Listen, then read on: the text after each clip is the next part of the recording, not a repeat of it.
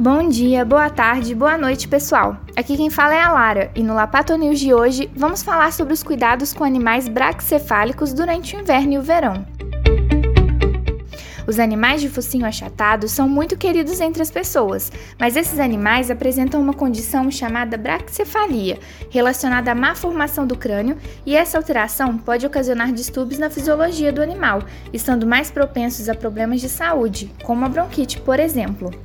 Por isso, quando encontramos pugs, bulldogs, shih tzus e gatos persa, podemos notar um ronco em sua respiração. Sendo assim, essas raças demandam cuidados específicos, pois no inverno podem se resfriar, podendo culminar em agravamento dos problemas respiratórios desses animais que já possuem dificuldade de respirar pelas narinas diminuídas. Por isso, alguns cuidados são recomendados, evitando que esses animais fiquem expostos ao frio. No verão, esses animais podem sofrer hipertermia, que é um aumento de temperatura, ou seja, superaquecer.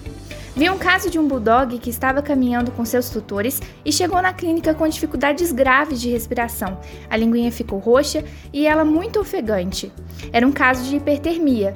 Ela apresentou uma temperatura elevada e precisou de cuidados com oxigênio e resfriamento de emergência.